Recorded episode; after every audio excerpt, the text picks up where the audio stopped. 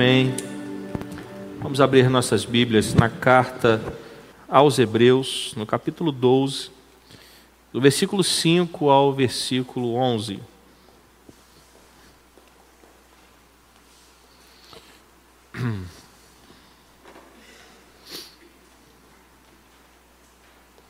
Hebreus capítulo 12, do versículo 5 ao versículo 11.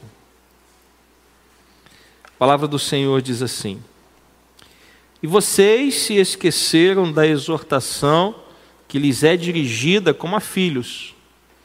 Filho meu, não despreze a correção que vem do Senhor, nem desanime quando você é repreendido por ele porque o Senhor corrige a quem ama e castiga todo filho a quem aceita.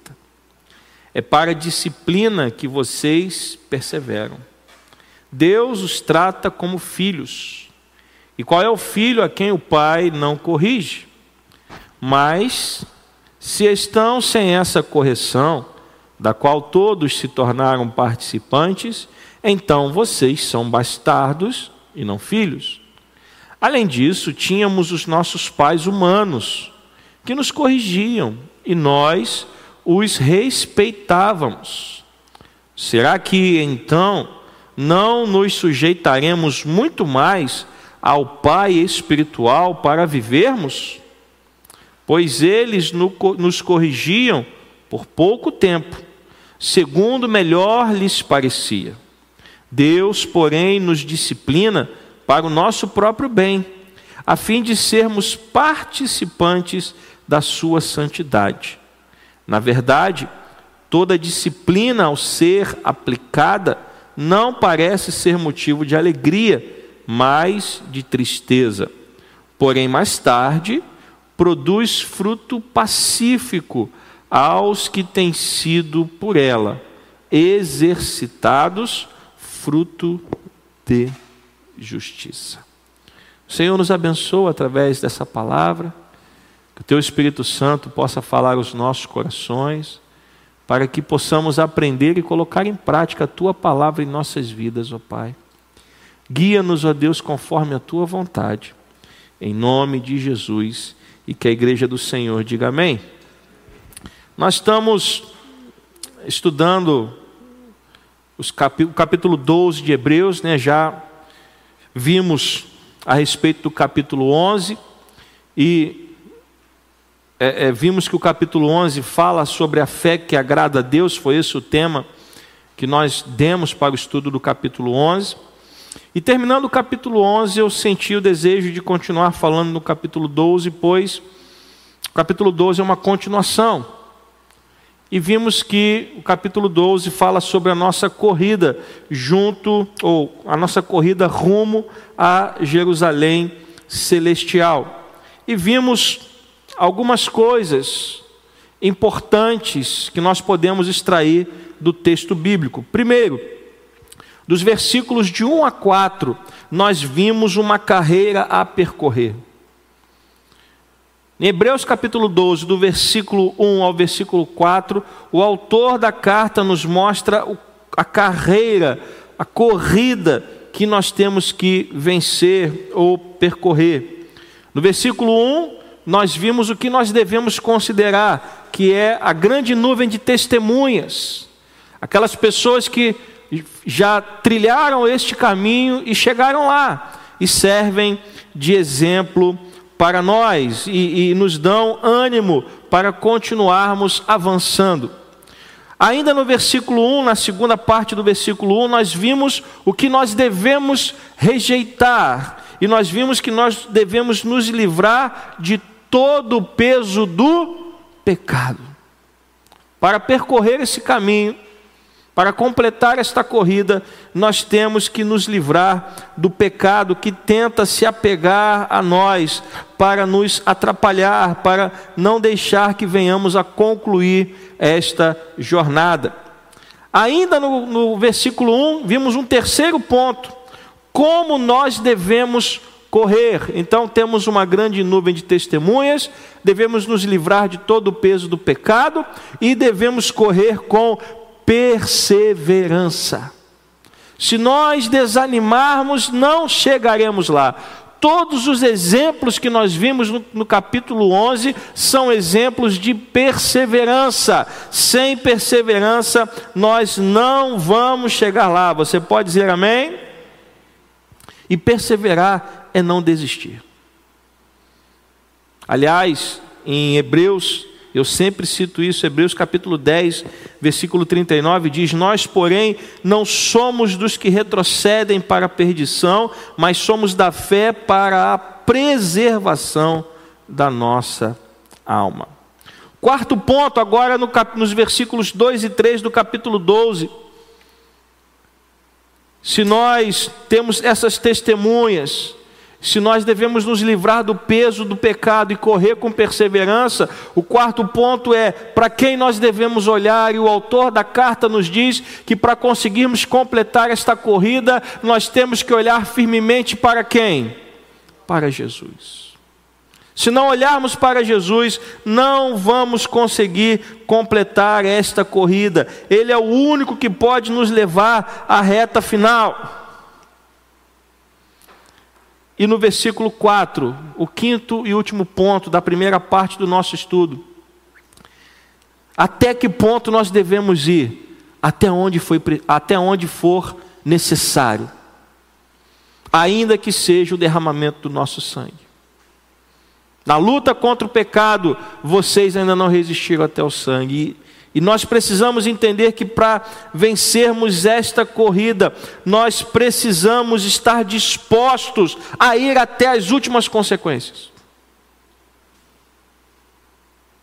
Porque retroceder para aqueles que servem a Deus não é uma opção. Posso ouvir amém?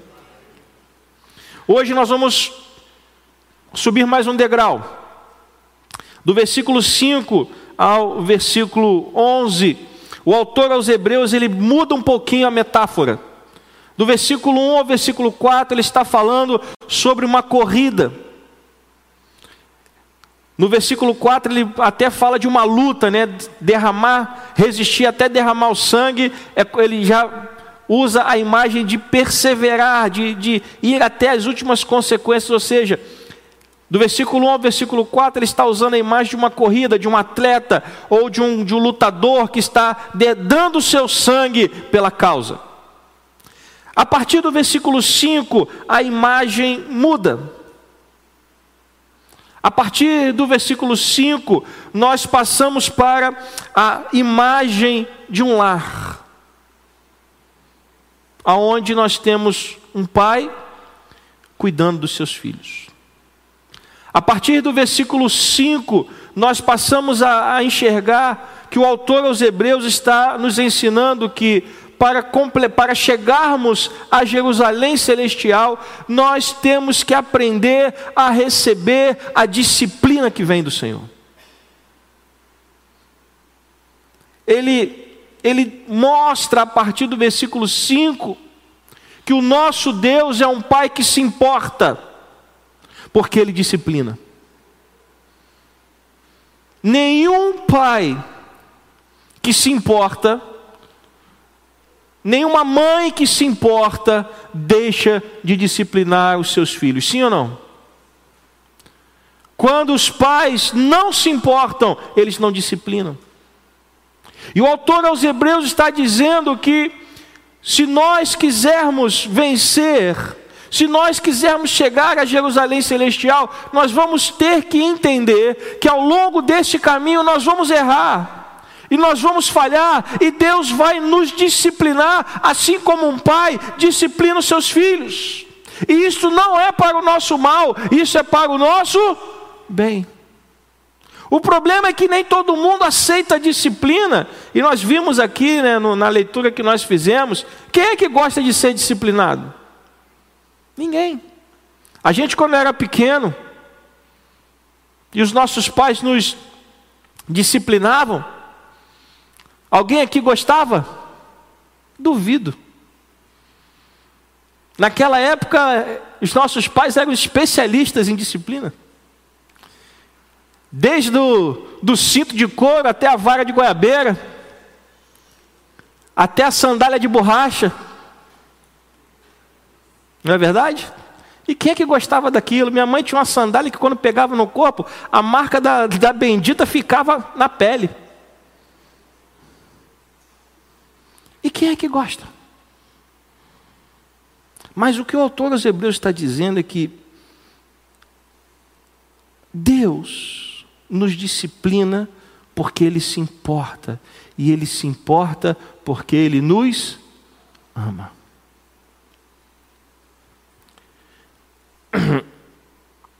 Imagem que o autor aos Hebreus está propondo agora, a partir do versículo 5, é a de um filho que está na casa do seu pai, aonde ele deve tirar proveito das sábias admoestações que recebe dele e das correções também que vêm do, do mesmo pai. A família, meus irmãos, é um lugar de treinamento. Sim ou não? Aonde é que nós somos treinados? Na família. E é na família que nós somos treinados para que aconteça o quê? Para que nós alcancemos a maturidade. É na família que nós aprendemos a crescer e a amadurecer de maneira saudável. E nesta corrida rumo a Jerusalém celestial, nós também precisamos de maturidade. Crentes que não amadurecem dificilmente vão chegar lá vão ficar patinando, vão ficar caindo e indo embora e abandonando o reino por qualquer vento, por qualquer bobagem. O problema é que a maturidade ela só se alcança com exercício e com exercício de obediência e disciplina. Ninguém amadurece sem que seja disciplinado. Por isso a disciplina é uma necessidade vital. Se você pegar uma criança e deixar ela à própria sorte, tenha certeza de uma coisa: ela só vai fazer o que não presta. Porque há em nós uma natureza pecadora. A nossa carne não quer fazer o bem, a nossa carne quer fazer o quê? O mal. Paulo disse isso. O bem que eu quero fazer, este eu não faço. Mas o mal que eu não quero fazer é o que eu consigo fazer, porque é uma luta interior dentro de mim. Por isso a disciplina de Deus ela é necessária. E aí, como eu disse, ninguém gosta da, da mão pesada da disciplina. Ninguém. Mas ela vem para o nosso bem e não para o nosso mal. Então, a partir de agora, vamos ver três pontos. É claro que, com certeza, não conseguiremos cobrir todos hoje, mas três pontos que vão nos ajudar a entender a disciplina de Deus. Primeiro ponto: precisamos relembrar a palavra de Deus. Primeiro ponto, precisamos relembrar a palavra de Deus, versículos 5 e 6. Versículo 5 diz: E vocês se esqueceram da exortação que lhes é dirigida como a filhos. Filho meu, não despreze a correção que vem do Senhor e nem desanime quando você é o quê? Repreendido por ele. Versículo 6. Porque o Senhor corrige a quem ama e castiga todo filho a quem aceita. Os crentes hebreus, aqueles que receberam esta carta, eles eram lentos em ouvir e rápidos em esquecer dos preceitos da palavra de Deus. E infelizmente, meus irmãos, no, no meio evangélico nós temos muitas pessoas que rapidamente se esquecem do que a palavra de Deus diz. Se você parar uma pessoa em qualquer igreja, e perguntar para ela, e fizer para ela a seguinte pergunta: Você pode me explicar no que se baseia a sua fé? Dificilmente essa pessoa vai conseguir te dar uma resposta. Porque a fé de muitos se baseia em homens, se baseia na instituição. Mas a fé verdadeira, ela se baseia em quê, irmãos? Em Cristo Jesus. Em lembrar da palavra de Deus, em lembrar daquilo que você tem absorvido. O problema é que nós temos hoje no meio evangélico uma grande quantidade de cristãos que não leem a Bíblia. E se você não ler a Bíblia, você não sabe o que a Bíblia diz. E se você não sabe o que a Bíblia diz, você não vai poder cumpri-la. Então, isso não vem de hoje. Os crentes hebreus naquela época já estavam assim. Então, nós precisamos entender que, baseado nisso, baseado no fato de que o povo de Deus caminha rapidamente para longe da vontade de Deus, Deus precisa fazer o quê? Disciplinar. E o que é disciplinar? O que é disciplinar? Muito bem. Orientar para quê? Disciplinar é você orientar para a pessoa voltar para, o que, para onde? Para o caminho certo. E não é isso que Deus faz com a gente, sim ou não? Se nós, cristãos, temos facilidade em esquecer da palavra e de repente come começar a fazer coisas que não está de acordo com a palavra, o que, que Deus tem que fazer com a gente? Nos disciplinar. Para quê? para trazer a gente de volta para o caminho certo. É isso que o autor aos Hebreus está escrevendo aqui. A disciplina de Deus ela acontece porque muitos se esquecem rapidamente da palavra, porque muitos abandonam rapidamente os preceitos da palavra de Deus. Se você fizer o que é certo, você não será disciplinado. Você já viu você, você, a não ser que você seja muito doido, mas eu duvido que você vai disciplinar um filho que está andando certo, sim ou não? Se teu filho está andando certo, não está fazendo nada de errado, você precisa discipliná-lo? Sim ou não? Não. Você só disciplina quando ele faz algo de errado. Mesma coisa é Deus. Se há necessidade de disciplina, é porque nós precisamos voltar ao caminho correto. Então, a disciplina, se você parar para pensar, ela é um privilégio. Pastor, disciplina é um privilégio? É. Porque Deus disciplina a quem ele trata como quê? Como filhos. E se você é tratado como filho, isso quer dizer que Deus o ama. Você pode dizer amém? A disciplina não é estendida aos que não pertencem a Deus. Quem não é filho não é disciplinado por Deus. Você entende isso? Se você está sendo disciplinado, ao invés de ficar com raiva, você e eu deveríamos dizer: Obrigado, Senhor, porque se o Senhor está me disciplinando, é porque eu sou teu filho. Quem não é filho não é disciplinado por Deus. Quem não é filho não recebe disciplina. Quem não é filho recebe julgamento, juízo.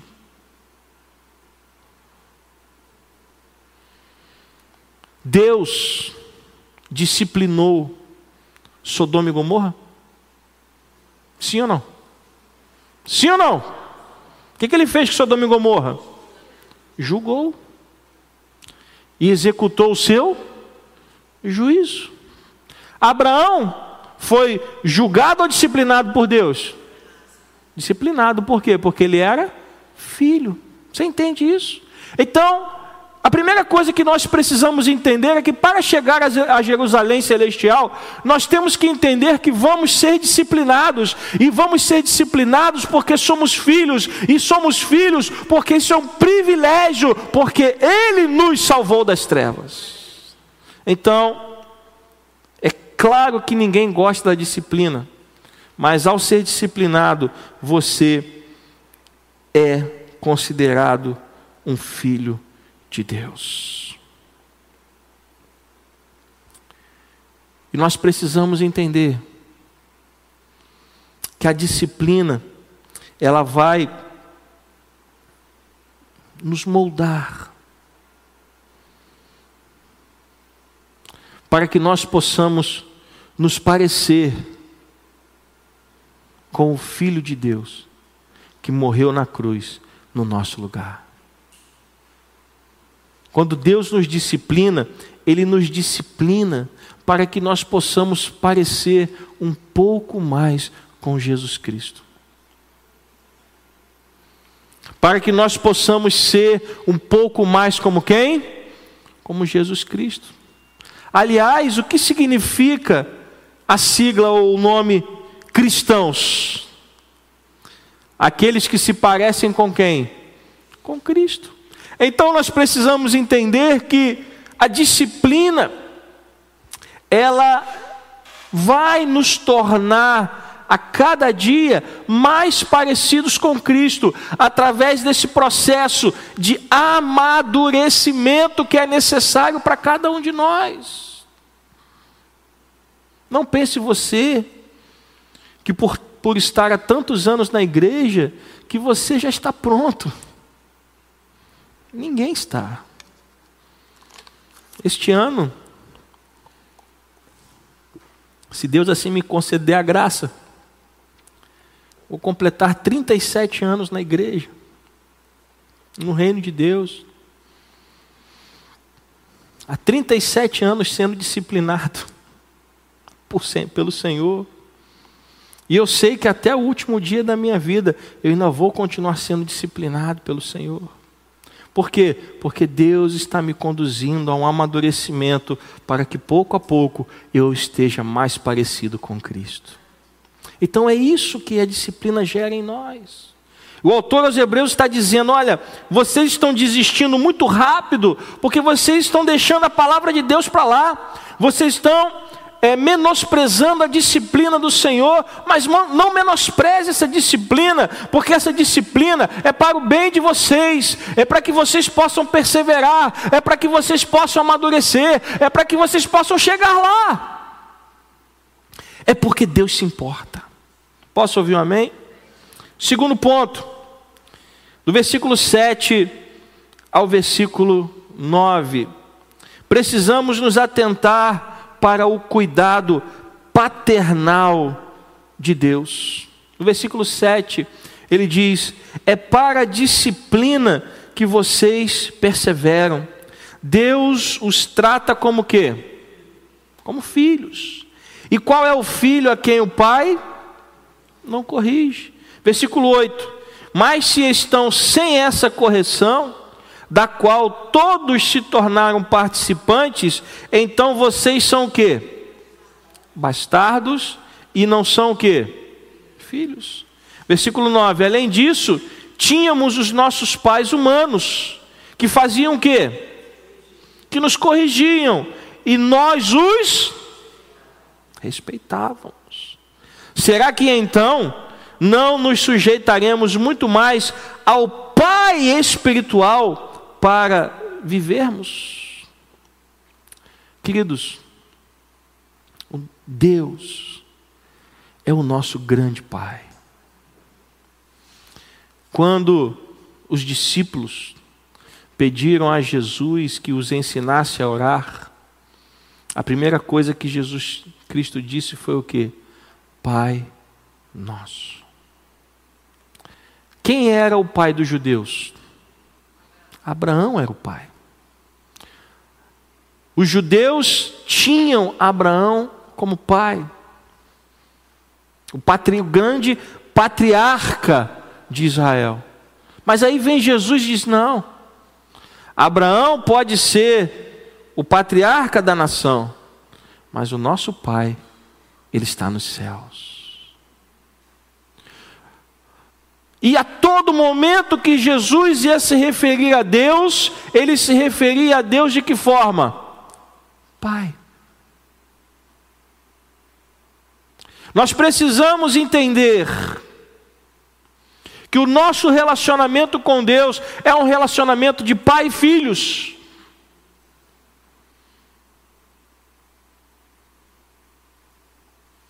E nesse relacionamento, nós precisamos entender que nós temos liberdade. Ou você não tem acesso ao seu pai. Claro que, com algumas exceções, a gente sabe que algumas pessoas tiveram algumas experiências ruins na sua vida, mas, de uma maneira geral, todo filho tem acesso ao pai. E o que Jesus Cristo quer mostrar é que este caminho está aberto. E quantas e quantas vezes nós ficamos tentando colocar outros intermediários no caminho. Já pensou se você tivesse que chamar alguém para falar com seu pai? Fulano, vem cá, me ajuda aqui a falar com meu pai. Já pensou? Como é que ia ser? Mas nós precisamos entender que ao Pai nós temos acesso direto. Nós não precisamos de nenhum intermediário, a não ser o próprio Jesus Cristo. Ele é o único mediador. Então o Pai abriu esse caminho. E nós estamos nesse relacionamento com Deus que é o nosso Pai. Então, mediante a isso, o autor aos Hebreus ele começa a fazer uma comparação entre a disciplina terrestre e a disciplina celeste. Se os pais, que são seres humanos, se eles disciplinam por amor, se eles corrigem por amor, e se nós os respeitamos, o que dizer com relação ao Deus Todo-Poderoso? Deveríamos fazer o que com, com relação a Deus? Hã? Se nós somos corrigidos e disciplinados pelos nossos pais terrestres e os respeitamos, o que nós deveríamos de fazer com o nosso Pai Celestial? Respeitá-lo. A pergunta é: por que isso não acontece? Porque muitas vezes nós respeitamos os pais terrenos, mas não respeitamos o Pai Celeste. É isso que o autor aos Hebreus está trazendo para nós. Deus é um Deus que se importa. Deus é um Deus que ama. E Ele não nos entrega a própria sorte ou a nossa própria vontade, Ele nos conduz com a Sua boa mão, com o seu coração generoso, como na parábola do filho pródigo, que o pai estava lá de braços abertos, esperando aquele filho que tinha se voltado contra ele. E quando o filho pródigo volta, o que acontece? O pai vai lá, pega a vara de goiabeira, o cinto de couro e desce a mão no moleque. Não foi isso? Sim ou não? O que aconteceu então? O pai estava como? De braços abertos. E quando o filho começou a falar, ele disse o quê? Eu estou com tempo. O que que o pai disse? Matem o novilho cevado, tragam roupas novas, tragam sandálias novas, coloquem um anel no dedo, por quê? Porque este meu filho estava morto e reviveu. Então, este é o coração do nosso Pai Celestial. Um coração que está disposto a perdoar em todo tempo. Um coração que está disposto a disciplinar porque ele ama. Meus irmãos, eu já falei aqui diversas vezes. Se Deus tivesse matado Adão e Eva, como ele disse que faria, ainda assim ele seria um Deus justo. Porque ele disse ao primeiro casal o quê? No dia em que vocês comerem deste fruto, vocês morrerão. Disse ou não disse? Então, se ele matasse Adão e Eva ali, ele não ia ter trabalho. Concorda comigo? Cristo não ia precisar morrer na cruz. Sim ou não? Mas, por causa do seu grande amor, ele estabeleceu um plano de salvação para que a humanidade pudesse, pudesse viver eternamente na Sua presença. Você pode dar um glória a Deus? Então, Calvino, ele diz o seguinte: se não há entre os homens, pelo menos entre os prudentes e ajuizados, algum que não corrija os seus filhos, já que estes não podem ser guiados à real virtude sem disciplina, muito menos Deus, que é o melhor e o mais sábio dos pais, negligenciaria um antídoto tão eficaz.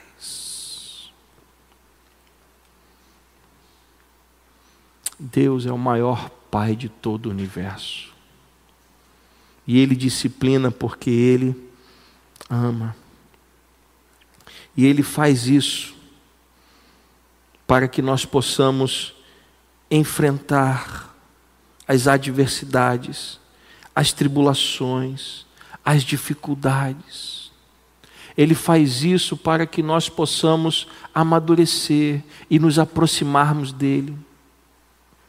Meus queridos irmãos e irmãs, se Deus não nos, não nos disciplinasse, você não sairia da sua casa num domingo à noite, chovendo, para estar na casa do Senhor. Se Deus não tivesse corrigido o rumo da sua vida, se Deus não tivesse corrigido o rumo das nossas vidas, nós não estaríamos aqui hoje. Ou eu estou errado? O que trouxe você até aqui hoje foi a correção de curso que Deus fez das nossas vidas. Ele percebeu o quanto distante nós estávamos e nos trouxe de volta para o caminho certo. Porque Ele é um Pai que se importa, que ama, que não nos abandona. E quantas vezes a gente vê cristãos reclamando dos sofrimentos e das lutas, como se Deus fosse um Deus tirano, ou como se Ele tivesse prazer em nos castigar. Não! A repreensão e a disciplina faz parte do amor de Deus por nós. Deus não tem prazer em nos punir ou nos disciplinar, mas Ele fará o que for necessário para o nosso bem ainda que seja puxar a nossa orelha. Vem cá. Ele vai fazer.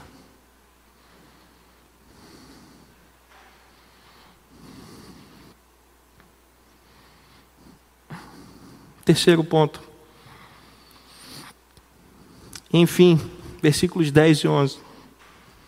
Precisamos ter convicção do elevado propósito de Deus. Pois eles nos corrigiam por pouco tempo, e o autor está falando dos nossos pais terrenos, segundo melhor lhes parecia. Deus, porém, nos disciplina para o nosso próprio bem, a fim de sermos o quê? Participantes da sua santidade. Na verdade, toda disciplina ao ser aplicada não parece ser motivo de alegria, mas de tristeza, porém, mais tarde, produz fruto pacífico aos que têm sido por ela exercitados, fruto de justiça. Os pais sempre querem o melhor para os seus filhos. E às vezes, tu, na tentativa de fazer o melhor, nós cometemos erros. A nossa capacidade em educar, como pais humanos, ela é limitada. Mesmo com as melhores intenções, nós falhamos no processo, sim ou não? Por isso os pais frequentemente eles carecem de sabedoria. Porque às vezes ou somos severos demais, ou somos é, bonzinhos demais.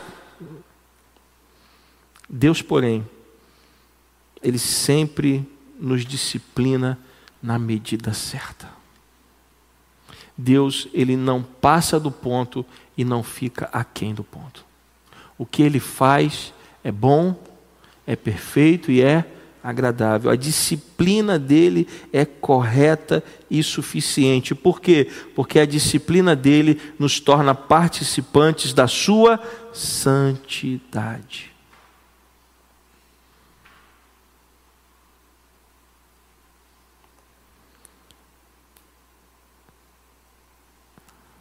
Há um teólogo chamado Grut que diz que Deus nunca aplicará disciplina em demasia e nem a negligenciará. Ele nunca passa do ponto e nunca fica aquém do ponto. Ele nunca erra. Ele nunca disciplina errado ou deixa de disciplinar errado. Sua disciplina não termina enquanto nós não amadurecermos. Então, meus queridos irmãos, saiba que nesse processo nós vamos precisar entender que a disciplina de Deus vai nos acompanhar todo santo dia. Você pode dizer amém? E preste atenção numa coisa: a disciplina diária que Deus faz em nossas vidas também é fruto da paciência dele conosco. Por que, que ele continua nos disciplinando? Porque a sua paciência não tem fim.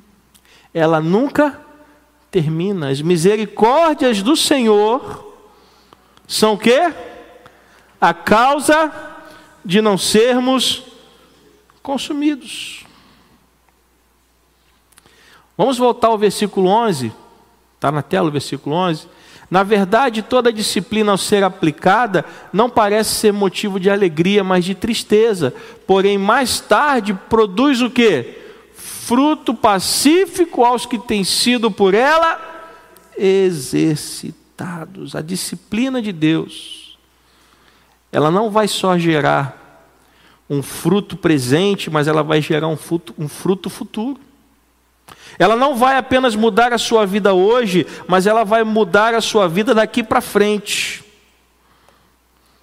Por quê? Porque no momento em que nós somos disciplinados, nós não nos alegramos com ela, mas os frutos da disciplina de Deus, no finalzinho do versículo, o autor aos Hebreus diz que é o quê? Fruto de justiça. O sofrimento que nós experimentamos, ele é doloroso. Mas quando o período de agonia termina, o resultado será um relacionamento com Deus e com os homens. Com Deus e com o próximo. Porque a partir do momento que você amadurecer e a partir do momento que você tiver um relacionamento melhor com Deus, você também terá um relacionamento melhor com quem? com o próximo.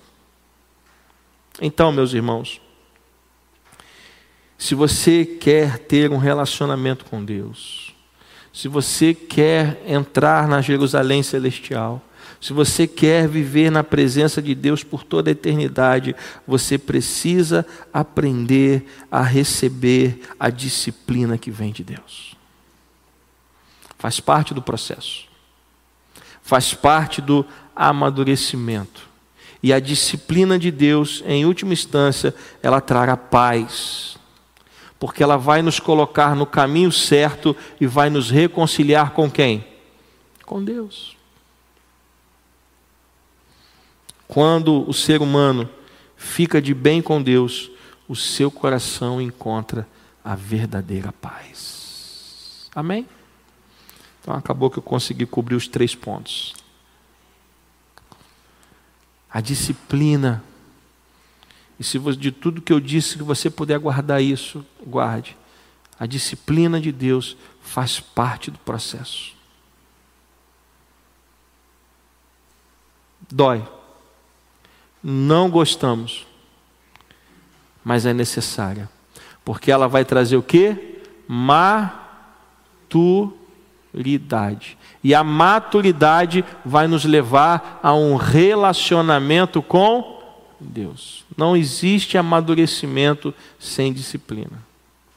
Senão nós vamos viver como crianças, jogados de um lado para o outro por todo o vento de doutrina. E aí vamos esmorecer em qualquer obstáculo que a gente encontre. E infelizmente, ao longo da minha vida cristã, eu encontrei muitas pessoas que ficaram pelo caminho porque, quando encontraram um obstáculo que era naturalmente um, um mover de Deus para amadurecimento, eu conheci pessoas que foram embora, que abandonaram a fé, que reclamaram que Deus é esse, não entendem que a disciplina faz parte do processo. E é para o nosso bem, porque se nós somos filhos, Ele é um Pai que nos ama. Posso ouvir um amém? Vamos ficar de pé. Não desanime. Não esmoreça. Não fique pelo meio do caminho. O importante é que você e que eu e que nós possamos perseverar até ao fim.